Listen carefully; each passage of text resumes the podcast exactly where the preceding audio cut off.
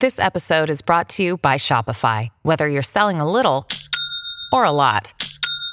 Shopify helps you do your thing, however you cha-ching. From the launch your online shop stage, all the way to the we just hit a million orders stage. No matter what stage you're in, Shopify's there to help you grow. Sign up for a $1 per month trial period at shopify.com slash special offer, all lowercase. That's shopify.com slash special offer. キャスト。時刻は夜8時を過ぎました。8月15日火曜日本日は終戦の日敗戦の日でございます、TBS ラジオキーステーションに生放送でお送りしているアフターシックスジャンクション略してアトロックパーソナリティの私ラップグループライムスター歌丸です。そして火曜パートナーの宇垣美里です。さて、ここからは聞けば世界の見え方がちょっと変わるといいなな特集コーナー、ビヨンドザカルチャー。早速お送りしましょう。今夜の特集はこちらです2023夏終戦の日に改めて考えたい。宮崎駿の戦争富野義行の戦争特集。ということで、まあ、8月15日の、えーアフターシックスジャンクション特集、えー日本アニメーション界の2人の巨匠から見るアニメーションと戦争、これをね、えー見ていく特集をいきたいと思います。一人目の巨匠は最新作、君たちはどう生きるか。これもまあ本当にあのご自身の戦争体験非常に実は濃厚に反映された作品でした、現在、えー絶賛公開中の宮崎駿監督。そして2人目の巨匠はテレビアニメ「機動戦士ガンダム」シリーズでアニメの戦争描写にリアリズムを持ち込んだ、えー富野義行監督です、えー共にアジア太平洋戦争が始まった1941年生まれということなんですね、えー戦争の原体験を2人にとって一体どういうものだったのか。そして2人は自身の作品を通じてどう戦争を描いてきたのか。そのスタンスの違いはなどなど2人の過去作から最新作までを取り上げながら解説していただく特集となっております、えーということで、えー解説していただくのはこの方です。アニメ評論家の藤津亮太さん。よろしくお願いします。藤津亮太です。よろしくお願いします。はい、いらっしゃいませ。本日はスタジオにお越しいただいてます。えーまずは藤津さんのご紹介しておきましょ1968年静岡県の生まれ、アニメ評論家でいらっしゃいます。主な著書に、私の声優道、僕らがアニメを見る理由、アニメと戦争、アニメの輪郭、造語改訂版アニメ評論家宣言など、また、インタビュー、レビュー、解説、ブックレット、パンフレットの構成なども手掛けていらっしゃいます。う。まさにね、あの、アニメと戦争、ズバリそのも,、のをね、本も出されている藤津さんでございます。えー今日は特集よろしくお願いします。よろしくお願いしますはちょっとあの、本題に行く前に、はいあの、先ほどね、えっ、と、この番組の投稿コーナー、新概念投稿コーナー、まるまるまでですね、えー、醜い大人のアヒルのね、えーさんからいただいた、エクセルマというね、投稿に対して、このスタジオにいる私、えーそして宇垣さん、そして構成作古学校3人とも、えー大変な、えっ、と、エクセル弱者である、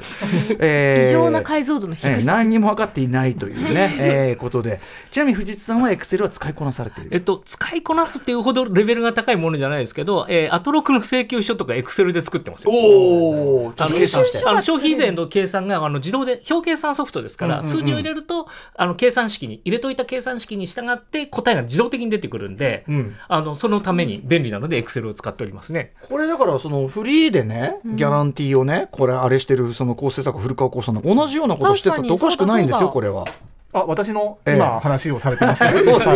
ええいやいやいや、それはそうですよ。毎回なんか微妙な 10. 点何パーセントとかそうですね計算するのめんどくさいのないですか？ですね。あれは便利ですね。ええあれは便利ですね。便利だ聞いてますよ。はいはいということで藤津さんは大変ねあのスタンバイしながらこいつら何も分かってるもどかしい思いをねもどかしかった。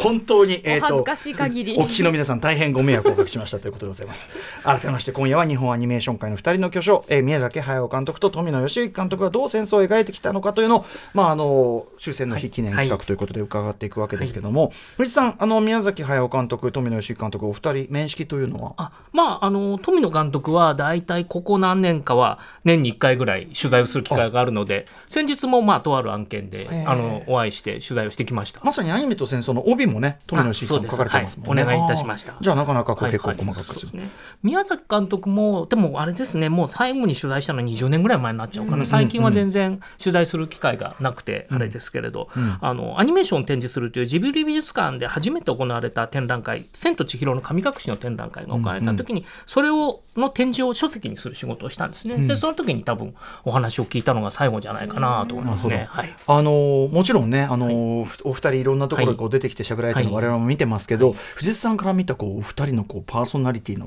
違いとかあります？ああのえっと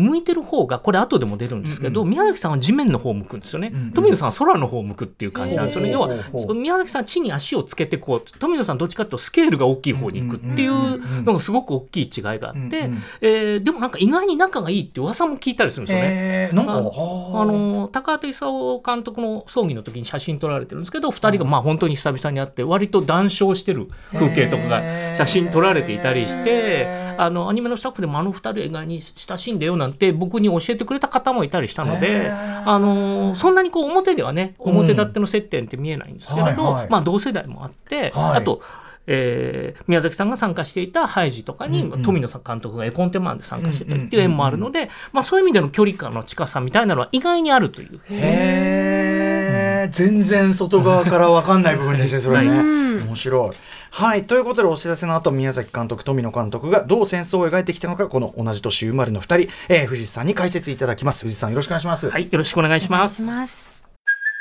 Hey, it's Kaylee Cuoco for Priceline. Ready to go to your happy place for a happy price? Well, why didn't you say so? Just download the Priceline app right now and save up to 60% on hotels. So, whether it's Cousin Kevin's Kazoo concert in Kansas City, go Kevin, or Becky's Bachelorette Bash in Bermuda, you never have to miss a trip ever again. So, download the Priceline app today. Your savings are waiting. Go to your happy place for a happy price.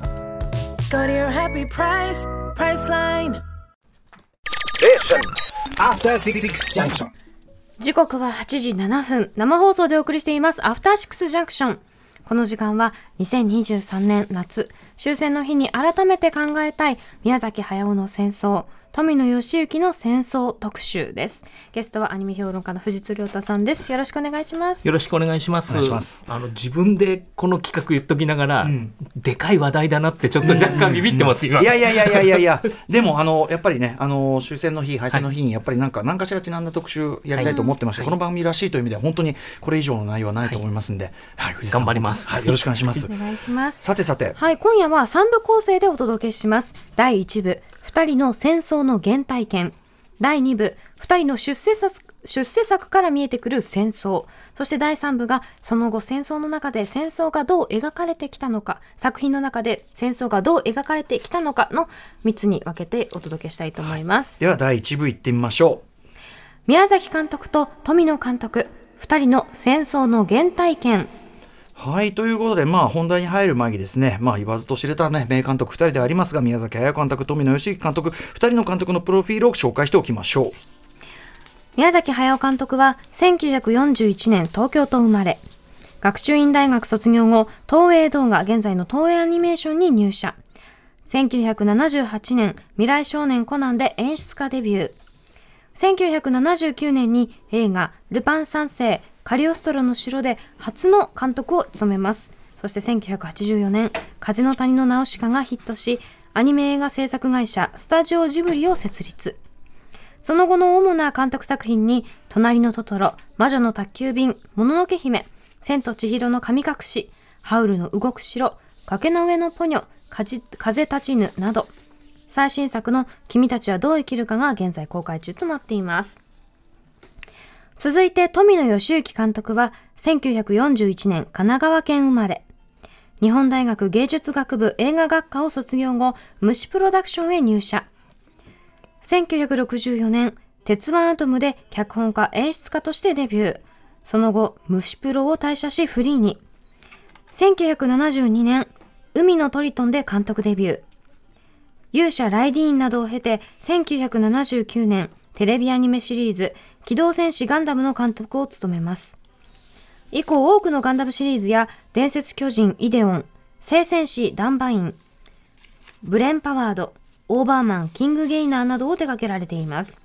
最新作は去年公開されました劇場版 G のレコンギスタ5死線を越えてです。はいということで宮崎駿監督と富野由悠季監督、えー戦争の原体験ということで、お二人ともまずね同じ年の。そうなんですね、えっと、宮崎監督は1月生まれで富野監督が11月生まれなんで、学年は1個違うんですけれど、まあでも同年生まれ、えーなんですけれど、宮崎監督はこういろんなところでご自身の戦争体験語られてるんですけれど、あのー宮崎監督って幼い時に栃木県の宇都宮に引っ越していて、これはそのお父さんとおじさんがですね中島彦行機のおこれあの戦闘機とか作ってる会社ですね、下請け工場を経営していてそれが、あの栃木県にあったからなんですね。あので君たちはどう生きるかでそのお父さんが飛行,、あの飛行機工場を経営してるなんていうのは、この時の記憶や、まあ、事実がまあ反映されているだろうと。ちょっと自伝要素が入ってるね。そうなんですね、はいうんあの飛行機のキャノピーがあの自宅に運び込まれたっていうのは本当に自身の経験でこれはあの、半藤和俊さんとの対談集の「えっと、腰抜け愛国談義」かな、はい。はい。という文庫本の中でも触れられてるエピソードだった今日9時から私あの歌丸文章で半藤和俊さんの昭和史の話してますんであぜひぜひ。はいはい。はいそう。うん。で一番大きい経験としてはその1945年に宇都宮が空襲に遭うんですね。うんうん。でこの時その宮崎県が空襲から逃げる時にあの家のダット山で、えー逃げるんですけれど、親子連れが乗せてくれって言ってたのを、まあ、乗せないで走っていってしまったっていう記憶があって、えーこれも出てきますよね。そうですね。んあのでこれあの宮崎監督はそういう時に乗せてあげる人を主人公にしたいと思って作品を作ってるんだっていうのは、キャリアのかなり、まあ、監督始めたかなり最初の頃にもうそういう話をされてるんですね。なので本人の、えー自分の体験としてそれがすごくこうものづくりの一個の動機になってるという形で、まあ、未来少年コナンから始まる宮崎ヒロインあヒーロー像っていうのはあのそういうところから生まれてるんだろうなという、こううん。ところがあるんですね。もう問答無用で赤の他人であっても困ってる人いたら助けてあげる人助けてあげるというんうんうん。う善意っていうのがあって、まあ、ちなみにこの辺あのドキュメンタリーの「夢と狂気の王国で」えっと、ドキュメンタリーあのジブリを書いたあれの中でいくつか詳しく語られているので興味ある方、今日はねちょっと深入りできないんですけれど、うんうん。えーそちらの方を見ていただけるといいんじゃないかなと思うんですが、で一方同年あの生まれの富野監督のお父さんも、こちらもですね、えっと、軍需工場に勤めてたんですね、うん。小田原なんですけれど、そこで何を作ってたかというと高高度で飛行機の飛行するですねパイロットのための余圧服ですね、あの大気が気圧が低いところでも大丈夫なように、えー余圧服を着るというののその開発をやっていてあとまあ風船爆弾の開発なんかにも携わってるらしいと。で小田原も空襲はあるんですけれど、宇都宮ほど大規模なものがなかったんで富野監督が少なくともインタビュー等ではあまりそういう戦争の実体験というのは出てこないんですね。うんうん。であのー数少ないのだと東京方面へ向かって飛ぶ B29 を見た記憶があるとか、そういう感じだったんですがこの余圧服がね富野監督にうん。ものすごい影響を与えるんですよ。ほうほうほうあの戦後少し成長してそのお父さんが研究して開発していた余圧服の写真を見て、富野少年はそこに宇宙服の姿を見るんですね。宇宙服っぽいなと。そう。これを着て宇宙へ行くんだっていうふうに思って、でそれで10歳ぐらいから宇宙への関心を膨らませて、えー中学生になる頃には、あのー学校の宿題なのかなあれは。月世界の旅行っていう論文というかをですね結構長い長文をどういう仕組みで月へ行けるかっていうのを自分なりに調べてまとめたレポート書くぐらいになるんですよ。はあはあはあ。で、えっと、科学ジャーナリストの、えっと、原田光夫さんという方が、うん。あのまあ、そういう啓蒙の意味で宇宙旅行協会っていうのを作るんですけど、そこにも会員になって入って、はい。解放をよく読んでたと。うんうん。あの富野監督がそのガンダムのその SF 的なセンスみたいなのを褒められると、いやあれは中学校の頃勉強したそれっきりの知識ですよっていうことを言うんですけどそれはこの時の経験があるからなんですね。うんうんでなので、あの幼い頃の、えっと経験なんですけれど、宮崎監督ってその人が暮らす地面の方向に先ほどねちょっとお話ししましたけど、目を向けてそこで何が起きてるかっていうのを、まあ、見極めようとしてるわけですよね。だけど富野監督はそれに対して、えー人が向かうべき宇宙ですね。戦争に、あの原因がある余圧服なんだけどそれを見てどちらかというと未来いや宇宙に目を向けるっていう感じになってて、うんうん。この視線の方向がね全然うん違うんですね。うん。でこれがまああえて言うならばその後のやっぱ作風の大きな違いにねやっぱ現れてるような気がするんですよね。うんうんでここがねやっぱ原点のお大きなところかなというふうには思いますね。うん。ということでまさに第2部につながっていくお話ですよ、はい。これね。はい、じゃあ第2部行ってみましょうか。二人の出世作から見えてくる戦争へのスタンスとは？さてさて、はい。まあアニメーション作っていくわけですね、お二人ね。そうですで、えー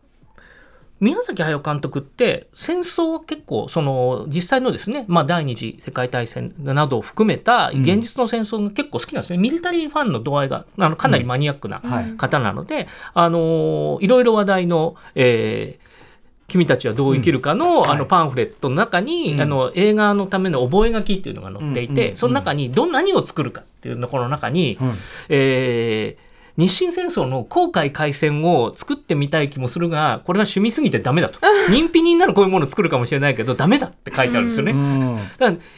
もうこれこれまでもある意味戦争書かないってアニメの中では書かないって言っていたにもかかわらず、企画書にととりあえず思わず書いちゃうぐらいには、かこう気になるわけです風立ちぬの時もね、はい。あのもともと映画化する気なかったモデルグラフィックスのそういうだからミリオタ趣味はい。全開の連載が結果的にはああいう形になったってことですもんね。なので、えー、と基本的には題材にしなかった。んですね。で逆に富野監督はロボットもののまあ専業というかですね、うんうん。ロボットものでやるのでどうしてもロボットものってまあバトルが必要なんで、うんうん。どうしてもある種の戦争要素がですね積極的に入ってこざるを得なくてこれは要は戦争のなんて言うんでしょうねエンタメ的なあれですよね、うんうん。戦争ものっていうまあ映画のジャンルが、戦争映画っていうジャンルがあるように、ロええ。あのアニメの中にもロボットものという名前で戦争を扱うジャンルがあったので、うんうん。まあそこをこうなんて言うんでしょうね専業にして扱っていくことになったんで、結果としてまあ戦争という題材を扱うことになって架空ではあるけれど、うんうん。戦争という題材を扱うようになったってかなりそういう意味では対照的なうんうキャリアを積むことになるんですけれど、あのまずここで取り上げたいのは、うん。あの宮崎監督の初監督作の1978年、はい。えー放送の「未来少年コナン」ですね。えーでもう一つは、まあ、富野監督の大ヒット作1979年の「機動戦士ガンダム」なんですけれど、まずちょっと、まあ、宮崎監督の「未来少年コナン」のお話をしようかなと思うんですが。はい。あの未来少年コナンって、えー最終戦争後のおーぶ世界が舞台なんですね、2008年に超磁力性兵器というのが使われる最終戦争が起きて、えー地球の地軸がねじくり回ってもう地形も全部変わってしまって多くの人が死んでしまった。でかろうじて生き残った人たちが今地球にいるとおー言うんですけれど、作中では2つまあ、人が暮らしている場所が出てきて1つはかろうじて生き残った原子炉を頼りに、えー暮らしている工業都市インダストリアというところと、あの穀倉地帯がえー村落共同体ごと残ったハイハーバーという、まあ、村と言ってもいいかなという場所ですね、この島があるんですけれど、この2つのまあ対立ですね。インダストリアは、ハイハーバーのお食料を手に入れたいとか、太陽エネルギーっていうあの最終戦争の最中で技術がよく分からなくなってしまったものを、えーもう一遍手に入れて一応世界を支配したいと思ってるのがインダストリアで、ハイハーバーの方は、まあ、あの自分たちの中で自給自足で暮らせればいいっていうと、あの場所なんですね。で、まあ、主人公この太陽エネルギーっていう重要なキーを握るのが、まあ、少女ラナで主人公のコナンはこのラナを救うために奮戦していくという、まあ、冒険ストーリーなんですが、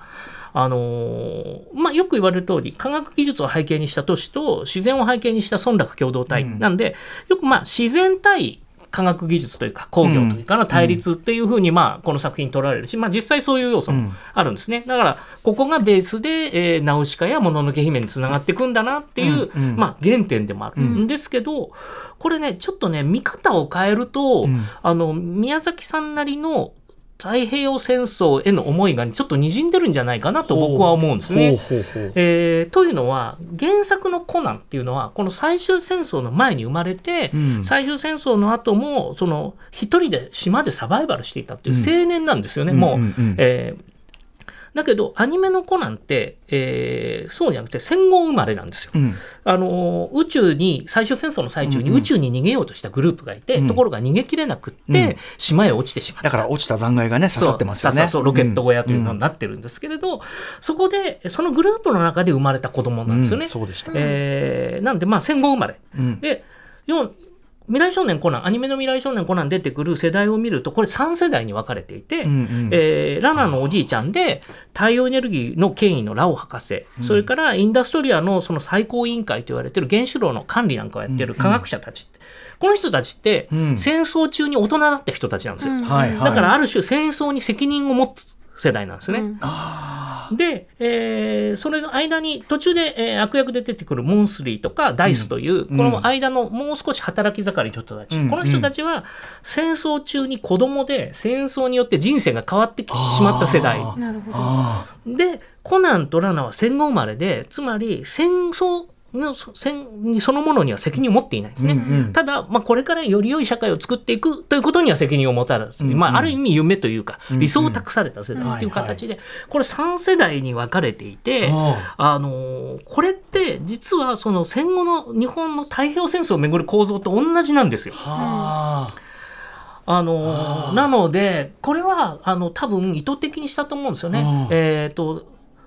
なのでこう具体的にうん。太平洋戦争を扱ってるわけでもないし、うんうんあの作中でも大きい戦争みたいなものは書かれないんだけれど、ええつまり時代とか未来っていうものを考えた時に、はい。宮崎監督が見てきた、ん。あの大人たちとか、うんうん。つまりあれですよね戦争に責任を持つ世代っていうのが、うん。ちょうど宮崎監督の親世代に当たるわけなので、うんうんうんうん。そういう人たちの様子を見てきたことがここにこう反映されてるんじゃないかなと思うんですよね。でダイスとかはねだってその後全然その、そう。まあ全然その悪役って言うけど、はい。みたいな感じになるけど。もうすぐもう改心してはい。ね、そう。あのコナンたちの仲間になっていくので、今おっしゃったその、戦争に直接的責任あるチームはって考えると今鳥肌立った、はいはい。うん、こう結末はね。あそうなんですよ。うん。そうなんですよ。あのー何らかのかまあ、あいろんな形。のそう何らの形で彼らは、まあ、歴史的役割を置いて去っていくんですよね。うんうんうん。確かに。それでそれは彼ら自身も去らなくてはならないと思ってるっていうふうに書かれてるんですよね。うんうんうん。なので、あのー単純にで作中でそのラオ博士があの孫娘のラナたちに語るんですけれど科学万能主義っていうよりは科学万能主義であるがゆえに戦争を止められなかったんだというような言い方をしてるんですよね。うんうん。なので、えっと、科学の罪っていうよりはどっちかっていうと戦争の罪っていうことに若干やっぱり軸足が置かれていて、あのそういう意味で言うとあのうんすごく太平洋戦争をめぐる構図と、その要は戦後の、えっと日本がどうやってあの太平洋戦争っていうものと向き合ったらいいかっていう時ことに、えーへの思いみたいなのが、この作品世界の構造に反映されてるんじゃないかなと思うんですよね。めちゃくちゃそのリアルタイム世代としてそう今聞いててそれが立っちゃった。うん、その時に感じたことでした、なんかその要は、あごめんなさい。エコロジーって言葉なかったけど、はいはい。そこが意外とグレーに着地するところが面白いなと思って、うんそのはい。こっちの科学文明側が滅びるとかでもなく,、そのはい。割とそこは中間で、あのこれからどうしていくかだよねみたいな感じになるとこが、はい。そういうことだったなみたいな。であれなんですよね、あのー当時インタビューで、えっと宮崎監督は、えっとこれ名前はカタカナだけど出てくる人物はメンタリティ日本人だと思ってるって言ってるんですよ。うんうんそれはやっぱり多少そういう太平洋戦争をめぐる図式を意識してたからかなのかなって今にして僕なんかは思うんですよね。あのー自然の描写、えっと全てが、えー焼け野原になっても雨が降ると草が生えてくるみたいなのはやっぱりそのモンスーン気候というか東アジア的な自然観で、あーえーそういう意味ではあの自然の描写も日本のつもりで書いてるんだと。おあのーそういうふうに書いてるので、それはその延長線上に実はこれはだから日本の太平洋戦争みたいなものをイメージした、えーものというふうに読めるうん構造が持ち込まれてるんじゃないか。確かにというふうに思うわけですね。で直接的には書かないけどやっぱり作家の中の意識自分たちが見てきた社会っていうものがこういう形で反映されてるんではないか。というのがまあ未来少年コナンの中にある戦争ですね。すごはい。いすごい。はい。で一方、富吉監督の方は要はロボットものっていうですねロボットものって実はヒーローものの変装なんですよね、うん基本的には、うんうんえーなんですけどそういうジャンルの中で、えー人類同士の国家が戦争するっていう構造をまあ初めて明確に持ち込んだんですね、うん。まあやっぱある種のリアリズムですね、我々が知っている戦争っていうのはこういうことですよねっていうのを、まあそのまま入れてこれはまあ日本のアニメにすごく大きい後にロボットものを作るっていう時に、うんうん。やっぱそういうことを参照せざるを得ない、えーものだったわけですよね。うんうん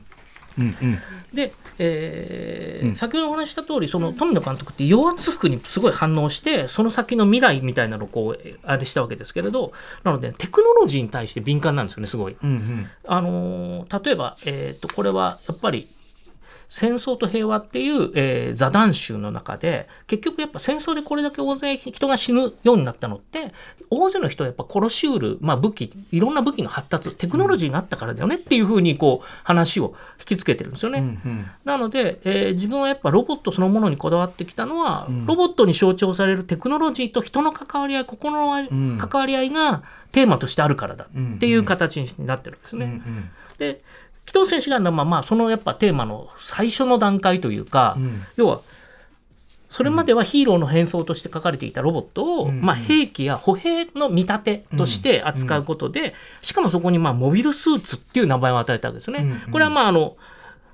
ハインラインの宇宙の戦士のパワードスーツをヒントにした、まあ、えっと、日本、それをこうロボットアニメに応用した形だったわけですけど、要はテクノロジーによる身体の拡張みたいなものが、あのーそれ以上、それまでのロボットものよりもより、まあ、リアルな、我々の日常の延長線上でか使われるようになった。それが、えっと、大規模な宇宙戦争ですね。えっと、地球圏を舞台にした戦争を書くようになるっていう風になってる。で、実は、もう一歩こっち側でガンダムので心の問題を富野監督出してくるわけですよ。それがニュータイプで、えー要はこれはあの洞察力と直感力が増した人で、まあ、さらに言うなら相手の心の機微みたいなのまで感じ取れるような人たちで、要はこっち側にメカテクノロジーの発達がある時、心も発達しないと、うんうん。戦争って止められないんじゃないのっていう感じにお話が作られてるわけですよね。うんうんうん。まあ、ニュータイプが何かっていうのはなかなか難しくて結果ニュータイプはその勘の良さゆえにうん。すごいパイロットとして扱われるんですけれど、うんうん。本当はそうやって洞察力みたいなのが増したら戦争なんかやらずに済むんじゃないのっていうのが、まあ、少なくともガンダムの時点でのうん。ニュータイプの希望だったわけで、ん要はテクノロジーの進歩と人の心それを、えーっとある種の器戦争という器の中でぶつけることで、うんまあ、に人間というものみたいなのを書いていこうと。うんうん。おいう感じがあるわけですよね。うん。テクノロジーに応じてだからその進化した人間たちはまあそのだから主人公。でそれに対してテクノロジーをうん。要するにまあ旧体依然としたはい。何かとして使う人っていうのはうん、まあまあよろしくないよねある種のよろしくないよろ存在としないよなっていう感じで。描かれるというか。あのでそこのねあれなんですよねいつまでたっても心が成長しないっていう怒りというか、あれがもどかしさが割と最後いろんなキャラクターが死んじゃうというですね、うんうん。まあよく俗に言う、まあ、皆殺しの富の的な感じになるとことつながってたりするわけですよね。うんうんうんそうか。そうでもだ。いぶでもそのテクノロジーっていうかそのはい。戦戦争っていうものに対するあれからしてもやっぱ宮崎駿さんと全然違う。全然違う。んです。あの、富野監督はそういうそういう意味では、まあ、リアルな本当の戦争っていうよりは、うんうん。えっと、戦争というシチュエーションでもって、え何がどういうふうにぶつかり合ってるかみたいなことを、その大きい視点から見るんですね。個人の中というよりは、えっと、文明史みたいなレベルの中で考えてて、あの、テクノロジーに関しては結構面白いというか、興味深い話は、あの、だいぶ以前にもう10年ぐらい前かな、取材した時に、あの、新幹線の父と呼ばれた技術者の島秀夫さんという方がいるんですけれど、えーこの方がかなり早い段階戦前かな、からホームドアっていうのがいるんだと言ってるんですよ。すごい。で、えー富野監督はインタビューでそれはであそういうことを思いつけるのが真の技術者であるっていうのをすごい力説していて要は技術っていうものがあるつまりどんどん列車が速くなるスピードを持つものがあるっていうなった時に、うん。それは危ないよねって思える想像力っていうか洞察力っていう意味ですよね、さっきの流れで、それを持ってるのが真の技術者であるって話をすごくしてて、だからこれがあると危ないよっていうそこまで思い至るかどうか。だから、そこがあのポイントなんですよね。で逆に富野監督、まあ、そこに近年だなんかだとあれなんですけど新しい技術を手に入れてはしゃぐ人っていうのをすごいネガティブに書くんですよ。わーいってなってるのを見て、あのそれは便利かもしれないけど、それはお前はしゃいでるだけではみこれたいな。は使いこなせるのかって立ち止まらないといけないのに。そうなんです。うんうんうん。そういうところの一番極端な舞台舞台として戦争っていう器がこう使われてるっていうところがあるんですよね。うんうんうん。いやー面白いなテクノロジーの進化に応じて人類も変容すべきっていうのはね、はい。それこそちょっとちょっとタイプ違うけど、はい昨日のデビッド・クロネバーグのね、とかも通じるような、まあ、ある意味人類論っていうか、うなん人類文明論というかとこも見据えてるのがやっぱ富野さん。そうなんですよ。なんで、と富野監督の話はなんせスケールでかいんですよ。うんうんうんあの、100年単位みたいな話で、でこう、物事を、こう、ガッと掴もうとするから。うんうんうん。宮崎監督はどっちかというとリアリストなので、そういう意味では、先ほど言ったように、足元のとか、自分の体験の中から何かの意味をこう救い出して、そこにこう、普遍的なものを見つけようとする。みたいな、その半、よくね、スタジオジムだと半径5メートルの中から企画を探すんですって話が出るのは、そういうことですよね。だし、今今あるテクノロジーなら今あるものを受け入れた上でどうにかしていくしかないじゃんみたいな話をしますもんね常にね。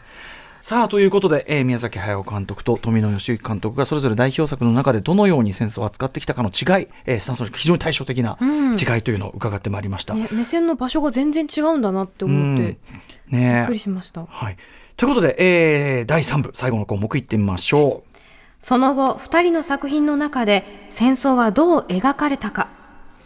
はいということですが宮崎監督、ねあのまあみ未来少年コナンは戦争の話だけど、戦争の話は比較的避けてきた方だってね。そうですね、はい、具体的にその戦争っていうものを、えっと、画面の中に「まあ、紅の豚」でねちょろっと匂わすんですけど、あれは多分図らずも入っちゃったはずなんですよね。やっぱりミリオタが染み出ちゃう。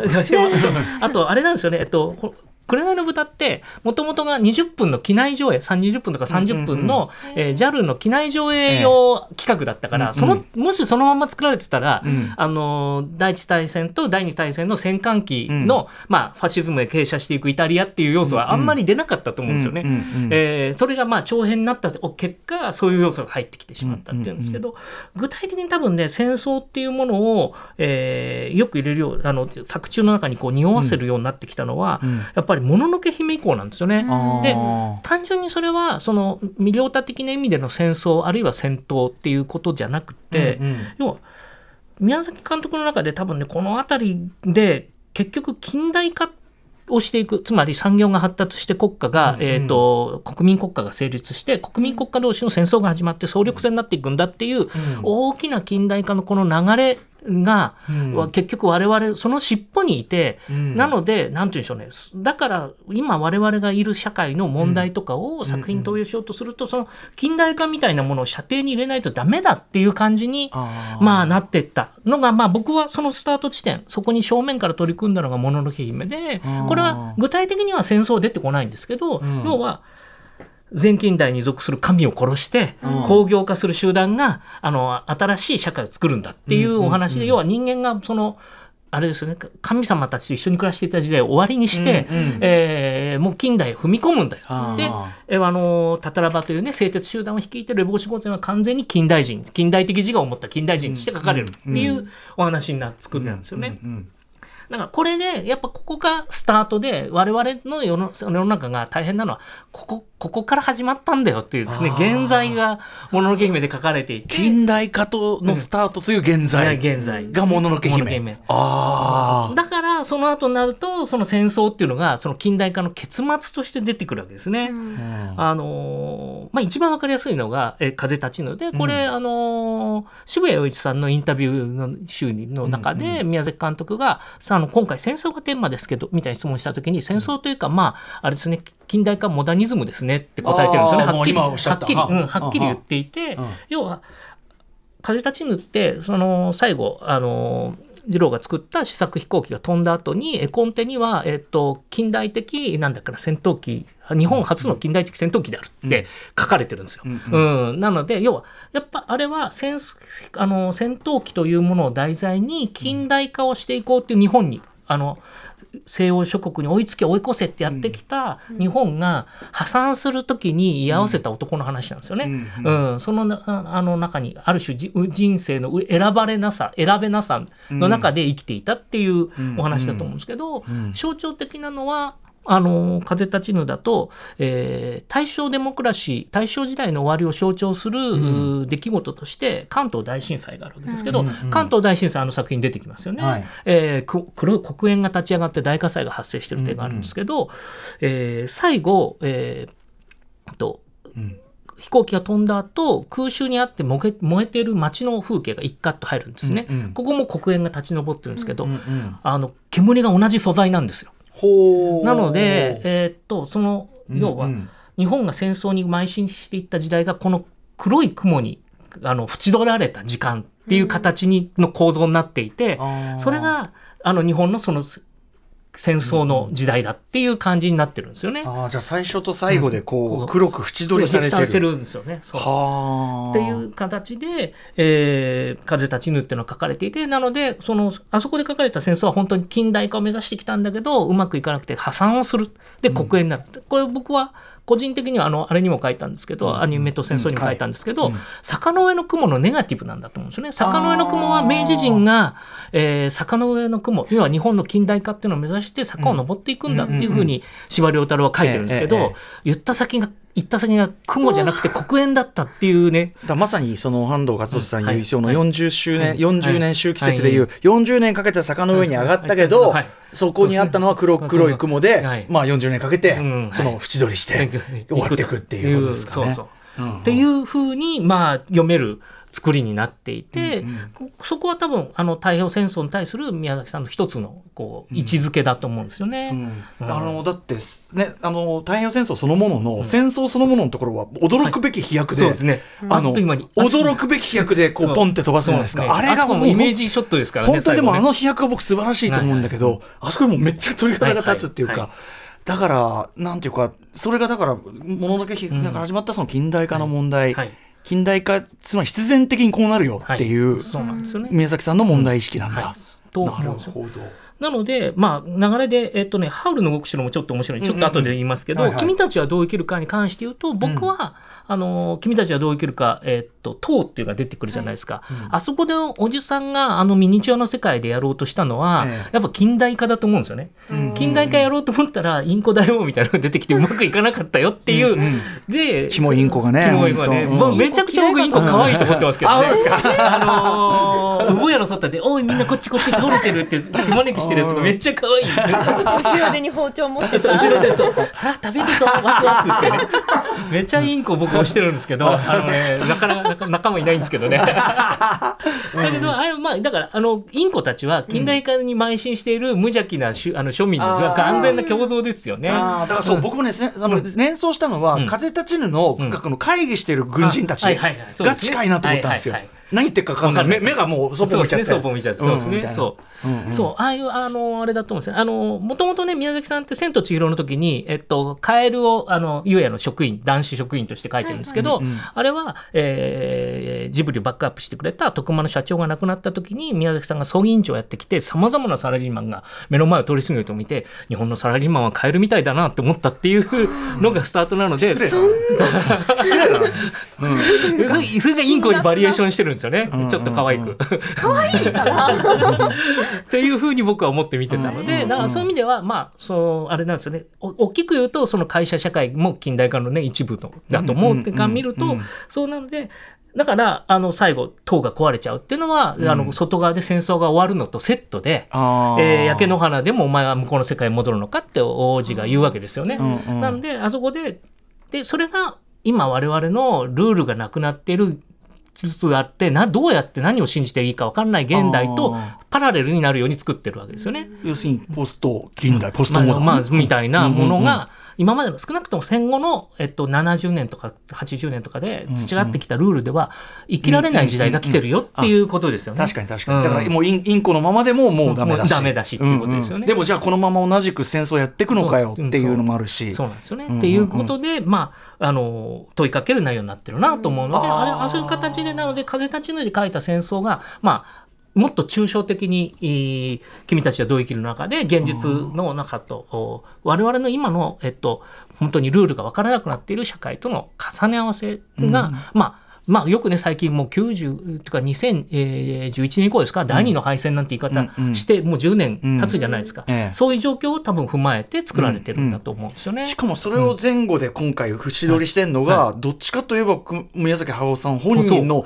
自伝とも取れるような一番そのだから中抽象が中に挟まってるけど、一番具象が外外側側じゃない。俺だから始まった時にえ思ったより具象な映画だなと思って。そうなんですぎょっとしたんですけど、うんそこがまた面白いですよね。そうそこが不思議なんですよね。だから多分なんか自分の生きてきた時代のリアリティみたいなのと、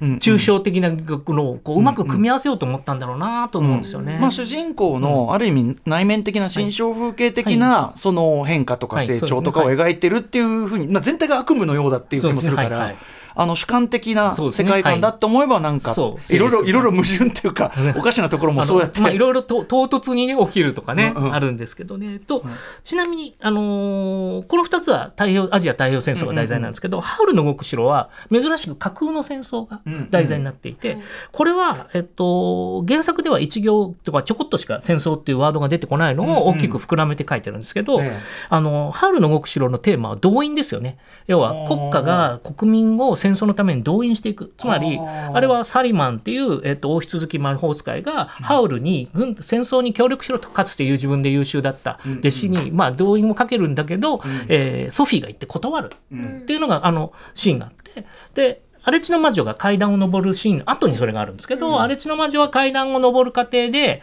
えーっとまあ、力尽きてサリマンの罠にはまって、まあ、普通のおばあちゃんになっちゃうんですけど、要は国家は必要とする人間と必要としない人間を瞬別してそれで必要な人間に動員をかけるっていうシーンになってるんですよね。ああなるほど。そうなのであそこではで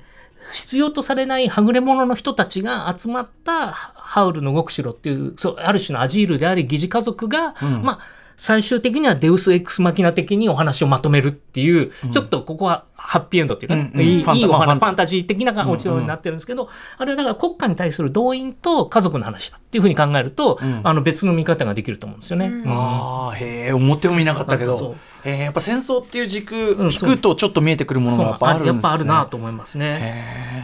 へでそう一方で、うん。富野監督架空の戦争多いんですけれど、一つだけ太平洋戦争を題材にした作品があって「えーリーンの翼」という作品があるんですよね。えうん。これ、まあ、あの時間もそろそろ迫ってきたんで手短にお話をすると、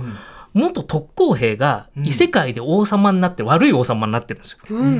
でここの人は特攻兵だったんで多分初心を忘れないようにですよね。自分の王王宮というかお城の王の部屋の、えー椅子の隣に、自分が乗ってた桜花ですね。あの、桜の花と書く桜花の特攻機の、えーレプリカを置かせて時々座ってるんですよそこに。あ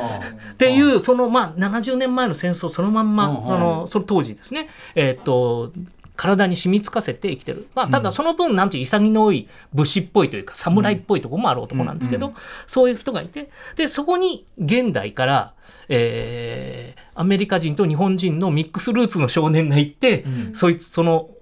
元特攻兵の王様と戦うことになるって話なんですよ。でこの特攻兵最後異世界に行ってるんですけど、ええ。まあ現実の東京に戻ってきて、うんうん。東京がコンクリートだらけになってることにショックを受ける、うんうん。えーで東京駅を越えて皇居前広場にして天皇はいらっしゃるかって言ったりするみたいな時代錯誤というか、時代についていけないんですよね。でじゃあ自分の中の本当ってなんだってなった時にっていう形で彼の魂が成仏する瞬間を書いてるんですよ。へえこれは結構、あのー面白いというか富野監督の、見てなかった。そうあのーあれですね。えまあ決してね有名な作品じゃないんでうんうんうんあれなんですけど富野監督のある種の太平洋戦争に対する、はい。えーっと距離感思いみたいなものはうんうん。入ってると思うんですね。もうね主人公の造形からしてももうすごいはっきりした図式ですもんね。そう。なんです。で、あのちょうど異世界からこっちに戻っていくときに彼がえっ、と特攻兵で、えー異世界へ転い転生しちゃう前に、えーあ後に起きた東京大空襲とか、沖縄戦みたいな様子をこのなんていうんでしょう時間旅行の中でうんうん。垣間見るっていうようなシーンが作られたりしてるので、うんうん。あのーまあ、富野監督が具体的なアジア太平洋戦争を扱った数少ない作品ということで、リーンの翼。うんそうですね。リーンの翼ですね、うん。あのなかなかね配信でも見ること難しい。作そうなんだ。あのサービスしてるところが少ないのであれなんですけど。ソフトとかもあるんですかね？ソフトは出てます。あー DVD, あー DVD が出たかな？ブルーレイやばいだったかな。そうこういうこと言うとまたそうそう。あのえすぐすぐみんながすぐあすぐ穴ちゃんやばいやばい。はいはい。うんそうなんですけどでそれ以外の以降だと、うんあの富野監督は「単影ガンダム」とそれから「G のレコンギスタ」っていう作品があってるんですけど、この2つねあの、まあ、ロボットものでバトルもあるんですけど大きい二大勢力の全面戦争みたいな感じでもうないんですね。うんうんあの小競り合いというか、うんえーみたいなことをかかが中心でその代わりやっぱりさっきやったテクノロジーですね。うんえー、単影ガンダムだとその人類はうん。もう昔に戦争をやって、その戦争をいろんな戦争の戦乱の歴史を、まあ、ナノマシンという、まあ、でもって全部封印して、うん。えー記録もあのアーカイブに閉じ込めてしまって、うん。黒歴史にしてしまったというですね、もう今やいあの一ね般の単語として一般名詞になった黒歴史。黒歴史。考えてみれば単影ガンダム大偉い。うん変でもそうですね、うん。なんですけどおということでこのじゃあこの記憶と人間はどう向き合うべきかっていうことですね。最終的に記憶は解放されるんですけど、あのという話もう一個やっぱり G のレコンギスタも封印とあの深く結びついていてこれあれなんですね。人類が暴走しないように主要なテクノロジー、燃燃料源や、えー例えば戦闘兵器なんかを作る技術は、まあ、はるか宇宙の遠いところにあるところからコントロールされてるっていう話で、えー主人公たちは最終的にそこまで訪ねていくっていう話なんですけれど、あの要は両方ともその人間に過ぎたものっていうものがコントロールされた状態であるんだけれど、うん。それが最終的には封印が解かれて、えじゃああなたたちそれをちゃんと扱えますか？ニュータイプじゃない、えーニュータイプ的なそういうものが一切ここには出てこないで、その代わり、なんていうんでしょうね、身体感覚や皮膚感覚みたいなものに優れた主人公が、あの、まあ、ある種の理想というか未来を担うっていう形になっていて、そういう意味ではやっぱりテクノロジーというものとその人がどう向き合うかっていうのを、あのーなんていうんですかね、こういうふうに生きたらうまく生きられるかもしれないよって、この比較的前向きに、うん。つまりネガティブになろうと思えば、ネガティブにいくらでもなれるけど、そうじゃないように書くんだというふうに監督はおっしゃってましたね。うん。うん。でもそれこそテクノロジーの進化と人間のその内面とか、その精神的な成長って、まあガチで答えぜすぐ絶対出ない話だから、まあそうですよね。本当に。でもね、富野監督はね、人類がもし1000年生き延びるとしたらとか、やっぱそういうこと。1万年生き延びるとしたらみたいなスケールで、大きい。そうなんですよ。その中における戦争であり、技術であり、ここ人の心なので、あの、そうなんです。だから富野監督がここでに自分の作品見た誰かが少しでも深く考えるようになって、そのバトンが伝わっていけば伝わっていけば良くなるかもしれないって思ってるんですよね。で多分宮崎駿さんはだからいろんな作品から言えば、いや今ここで我々は生きているのだから。らそう。っていうね。だから、まあまあ、宮崎さんがまさにそのここ10年とか50年ぐらいのスパンでバトンをどう渡すかって話。で、富さんは1000年とかのスパンでバトンを渡そうとしてるという感じなんですよね。う面白いですねなので、そう。なので、まあ、宮崎まあ、まとめとしては、宮崎監督は戦争っていう近代、社近代化の象徴を扱って、今生きてる人の心や時代を浮かび上がらせようとしてるんですね。で、それが、まあ、我々にとっては問いになっていくっていう形の作り方ですけど、富野監督は戦争状況っていうのを使って、人類が生き延びるためには何が必要なの？っていうのを浮かび上がらせようとしてる。というような違いがあると。まあほっといたら滅びるだろうしとかね。ほっといたらほっといたら滅びるだろうしっていう感じで、それがまあ先ほどお話冒頭でお話をした、まあ、視線の、まあ、地面を向いてるか空を向いてるかっていうことの違いということになるのかなというふうに思いますね。ちなみにちょっとお二人の話からずれますけど、はい。近年のガンダムシリーあズの戦争の扱い方ってどうなんでしょうかね、これね結構まあ独特でというか、えーとまあ、20 21世紀に入ってからだと,、えー、といくつかあって戦争を正面から扱ってるのがガンダムシードと、まあ、シードの続編シードディスティニーと、えーガンダム00それからガンダムエイジっていう作品あってこれは戦争と人間っていううまあ、テーマを扱ってるんですね。まあ富野的テーマをまあそのまま、そうそうまああのそれぞれがまあ、んこう吸収してん消化して書いてる。で、えーまあ水星の魔女それからえっとその前の鉄血のオルフェンズなんかはどちらかというとまあ戦争的なシチュエーション戦闘的なシチュエーションあるんだけれど作り手も戦争をそこまでメイン二大勢力が全面的にぶつかるっていう感じでは書かないようになってるんですよね。その鉄血のオルフェンズなんかどちらかっていうと内乱の中のある時代を生きた青春ものまあ新選組に例えられることが多いんですけれどみたいな形で、えー書こうとしてるし水星の魔女もまた全然違うある種青春ものですよね。であの何も知らなかった子供たちが大人になっていく話なので、あので設定的には戦争シェアリングっていう地上の戦争をコントロールしてるっていう設定が出てるけど、そこは画面の中でほぼ出てこない。うんうん。うん。なんかそうだからよそで起きてることっていう距離感、感ニュース映像がちょっと流れるみたいな。みたいな感じなので、そういう意味ではあれなんですよね。まあ一つは世代が変わってきて、だからそれこそ今の作り手のリアルな戦争への距離感がそれだっていうか。ことはあると思うんですよね。もう一個は多分あの逆に今の時代じゃあ最後戦争が終わりましたハッピーエンドみたいなラストを作ってみんなが納得し得るのかっていうことですよね。特にガンダムっていうのはある種リアルなお話だって考えた時にあのそう考えると戦争、まあもともとのね富野さんが作ってるガンダムシリーズも戦争は終わらないって話にだんだんなっちゃってったわけですよ、シリーズを作るだ中で。しだしまあ最初からね、終わったやった勝ったとかそんな話はもちろんないわけで。ないわけですね。うんうんうん。うん。なのでどうやつまり戦争を終わるが終わるっていうことのリアリティみたいなものが、うんうん。あの富野監督はね、そういう意味では、えっと、自分がロボットアニメを作ってた70年代ぐらいは、逆に言うと、無責任に作れるぐらいには日本が平和だったのは良かったことだみたいなこと言ってるんですよね。なるほどね。逆に言うと21世紀入ってからそれこそ、あの9.11以降やっぱロボットアニメはなかなか難しいあの、テーマ的に、ん。そこを避けてねやることもできるわけですけど、でも戦争を描くこと自体が難しいですそうそう。よね。そうどういうスタンスでしかもお話として、ある種のゴールをどう設定するかっていうのは、まあすごく難しくて。エンタメにするのはねいそうなんですよ。よいよね。なのでそうしかもねあれなんですよね、えっと、ロボットがすあのあれするような歩兵が出てきて軍隊が大量に展開するような戦争ではなくて今、あの例えば対テロ戦争みたいなのが新しい戦争って言われ方をしたりとか、まあ、今だとドローンみたいなのが出てきちゃったりとかしてて、その現実の戦争とロボットアニメがなんとなく描いてきた戦争がやっぱ